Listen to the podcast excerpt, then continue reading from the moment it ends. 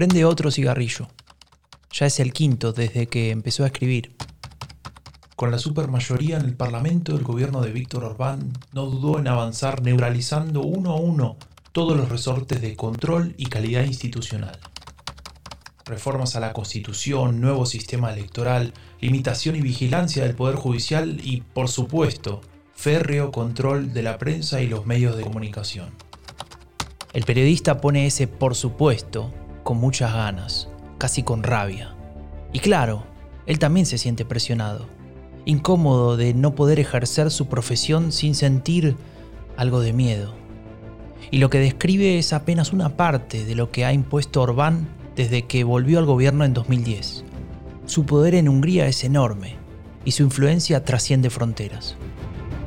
Esta es la segunda parte de este episodio, tal vez el más importante de toda la serie porque te voy a contar cómo consiguió convertirse en ejemplo para muchos líderes ultraderechistas.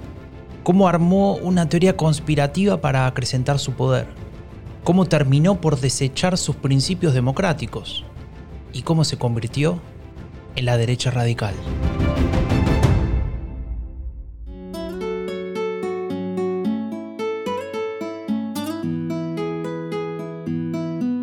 La derecha radical es peligrosa, por lo que dice, por lo que quiere y por lo que esconde, pero sobre todo porque cada vez tiene más poder Queremos desenmascararla, contarte cómo nos mienten, cómo juegan con nuestras emociones. Yo soy Franco de Ledone y te doy la bienvenida al último episodio de Epidemia Ultra, el podcast que te cuenta lo que esconde la derecha radical.